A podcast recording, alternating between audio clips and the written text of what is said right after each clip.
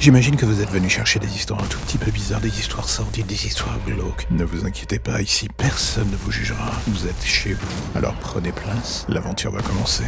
Bienvenue dans l'ombre des légendes.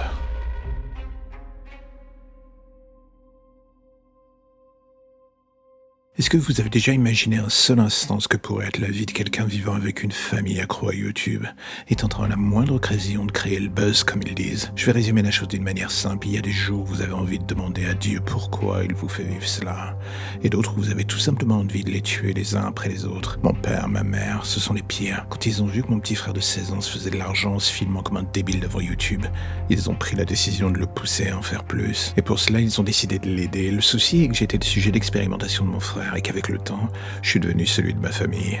Je vous laisse réfléchir sur ce que cela provoque sur le cerveau d'un être humain. Les blagues sous la douche, les petites humiliations à l'école et j'en passe. Le tout toujours filmé en temps réel, quoi qu'il arrive. Eh bien, un jour, on finit par craquer, on n'entend plus la voix de la raison. Il n'y a plus que ce bruit sourd de la colère qui vous anime et qui vous dit qu'il est temps que vous aussi vous commenciez à vous amuser un tout petit peu. De quelle manière? Le tout en utilisant les mêmes outils que les réseaux sociaux.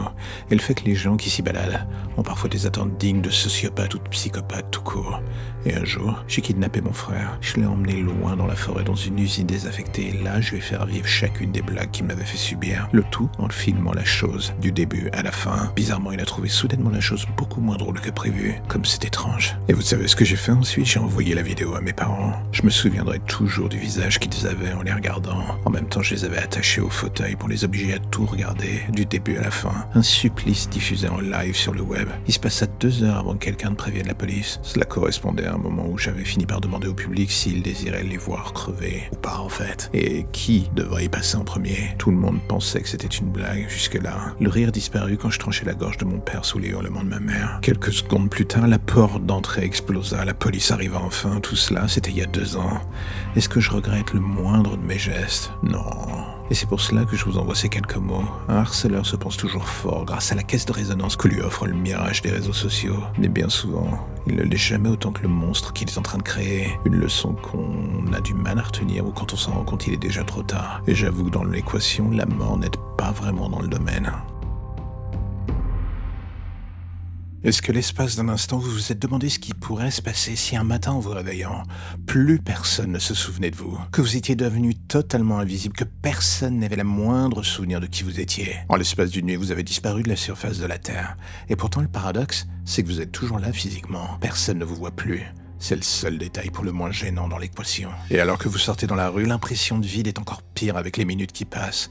Vous voudriez croire que c'est un cauchemar, que vous allez vous réveiller. Mais non, tout est atrocement réel. Vous voyez vos amis, vos proches, vos connaissances de passage qui justement passent et s'éloignent sans même vous voir. Et c'est le moment où vous vous posez la question la plus basique qui soit. Où est-ce que ça a merdé? Il y a forcément une raison à tout ce mardier. Est-ce que c'est un coup du sort? Un retour de bâton du karma, ou vous qui avec le temps avez juste fini par créer un mur si haut autour de vous que plus personne n'arrive à l'escalader. Et alors que les heures passent, les jours aussi, vous vous rendez compte que rien ne change. Vous n'êtes plus le premier rôle de votre vie, vous êtes désormais passé au rang de figurant dans le fond. Une petite voix dans le fond justement, celle qui dans votre crâne vous dit que vous auriez dû voir venir la chose, qu'il ne faut pas pleurer, que la seule personne à qui s'en prendre au final, c'est vous. Mais comme d'habitude, vous n'avez aucune envie d'écouter cette voix hors champ, ce bruit de fond désagréable qui vous dit des choses que vous entendez à peine. C'est normal d'une certaine au fond du trou, la diffusion du bruit devient de plus en plus fugace, et en levant les yeux au ciel, vous réalisez que vous avez creusé seul ce trou, et qu'à moins d'en sortir en remontant la pente façon escalade, la seule perspective de fin, ce sera de disparaître petit à petit dans cette foule compacte d'indifférence. Un triste et joyeux programme à la fois. Et voilà, c'est la fin de l'épisode du jour. Si vous êtes du genre à soutenir le projet, eh bien allez faire un tour dans le lien en début de description. Vous verrez que dans ce dernier se trouve l'intégralité des informations nécessaires pour aider le projet. Le soutenir, en parler, partager, s'abonner. Tant de choses à faire, tout cela regroupé en un seul lien, j'ai envie de dire, c'est magique. Alors n'oubliez pas, si vous aimez ce podcast, abonnez-vous, soutenez-le, parlez-en. Vous pouvez le faire dans l'ordre, à l'unité ou comme vous le voulez en fait d'ailleurs. À bientôt mes chers auditeurs de l'ombre.